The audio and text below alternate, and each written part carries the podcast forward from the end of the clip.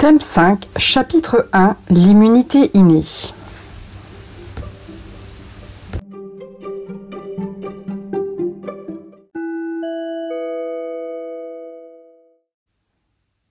Avant de commencer de parler immunité, nous allons commencer par parler des agents pathogènes.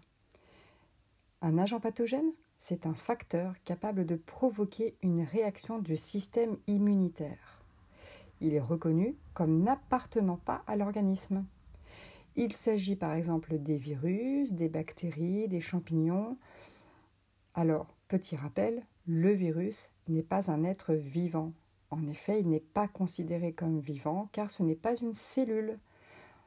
Le virus ne peut se multiplier que s'il entre dans une cellule. En fait, il est tributaire d'une cellule qu'il va devoir parasiter pour pouvoir se multiplier. Donc par ce simple fait, le virus n'est pas considéré comme un être vivant. Un agent pathogène est contenu dans un réservoir, comme l'homme, un animal, l'eau, la terre, et il peut changer de réservoir grâce à des vecteurs. Et ces vecteurs peuvent être, par exemple, les insectes, les moustiques, ou euh, la tique, pour euh, la maladie de Lyme. Parlons maintenant de la réaction inflammatoire. C'est la réaction typique de la réaction de l'immunité innée. Tout commence par une plaie.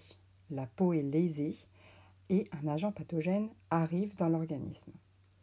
Cet agent pathogène, comme par exemple une bactérie, est reconnu par une cellule sentinelle les cellules sentinelles, ce sont les globules blancs qui sont présents dans les tissus. Une fois la détection faite par les cellules sentinelles, ces dernières vont libérer des médiateurs chimiques qui auront pour conséquence la vasodilatation et la perméabilité vasculaire.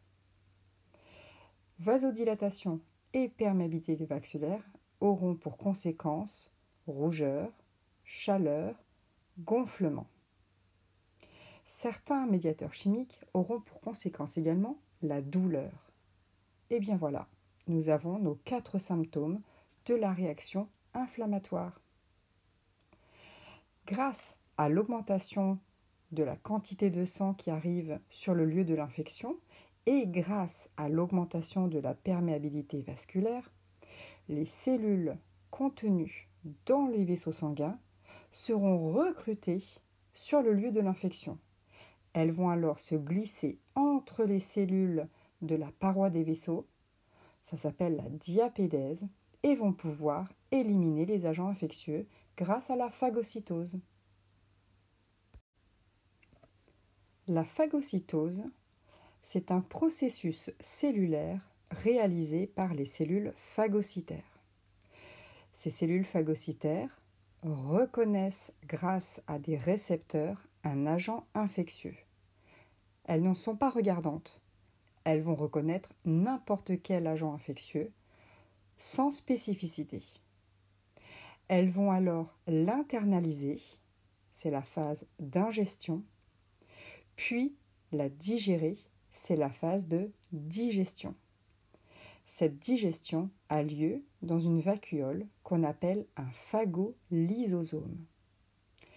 Des petites enzymes vont venir digérer l'agent infectieux, c'est-à-dire le découper en petits morceaux. Ces petits morceaux seront par la suite rejetés de la cellule phagocytaire.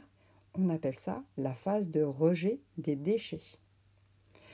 Suite à cela, les cellules phagocytaires présenteront à leur surface des fragments de l'agent infectieux. Elles se transforment en cellules présentatrices de l'antigène. Et là, la suite de l'histoire, c'est avec l'immunité adaptative.